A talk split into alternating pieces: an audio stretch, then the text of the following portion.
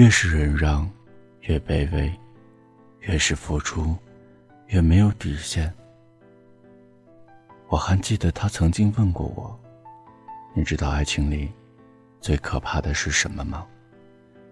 是你心甘情愿的被那个不爱你的人耗着。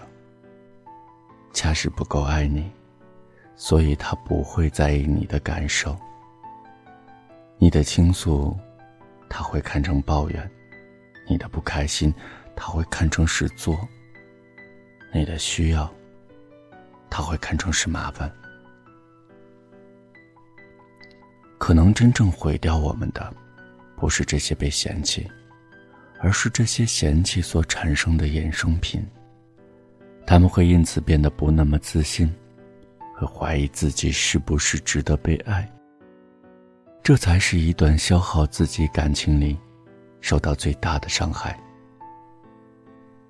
爱情这件事情，就好像七几年说的：“我的感情像一杯酒。”第一个人碰洒了，还剩一半我把杯子扶起来，兑满，留给第二个人。他又碰洒了，我还是扶起，兑满，留给第三个人。感情是越来越淡，但是他们每个人都获得的是我完整的、全部的，一杯酒。有时候不免觉得。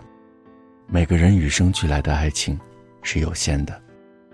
每当沉溺于一段不好的感情，爱情都会被消耗一遍，直到最后，最后的爱情会变得越来越淡。最后，真正遇见那位对的人的时候，我们却拿不出一杯拥有酒精浓度的酒。你是不是也是这样？我之前谈过两段消耗自己的爱情。可是当我意识到这一点之后，我变得谨慎。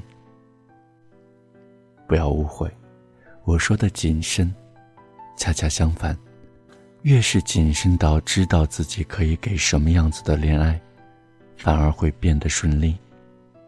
因为我知道，那个真正为我好的人，他不舍得在爱情里消耗我。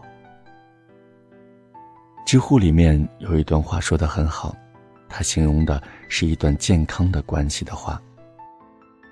在这里，想要分享给你们，在一段值得的关系里，至少两个人都在学习成长，而不是回想起那些和他相处的时间，你会觉得自己糟透了。虽然我还不觉得感情里一定要分出好人或者坏人来。但是我想，这个世界上，的确有一些不合适的人。可能你在那段关系里快乐过，也的确把他放到了重要的位置上。但意识到自己越来越差劲的时候，就是你该离开的时候。毕竟，不见得得到了什么才是成长。有时候，学会放手也是成长的一部分。谁不曾用卑微的词汇留住过谁？可是，在痛苦过后，在闹过后，希望我们都明白，真正爱你的人是不舍得让你变得卑微的。当你发现自己在一段关系里变得唯唯诺诺的时候，你就应该重新的审视这个人，他到底爱你，还是爱自己？所以，亲爱的。当你处于一段不断消耗自己的感情时，身处一段只会让自己感到糟糕而不是成长的爱情时，请你果断且决绝的选择放手吧。毕竟世界这么好，恋爱这么甜，我们可都是值得拥有温暖而美好的爱情啊，不是吗？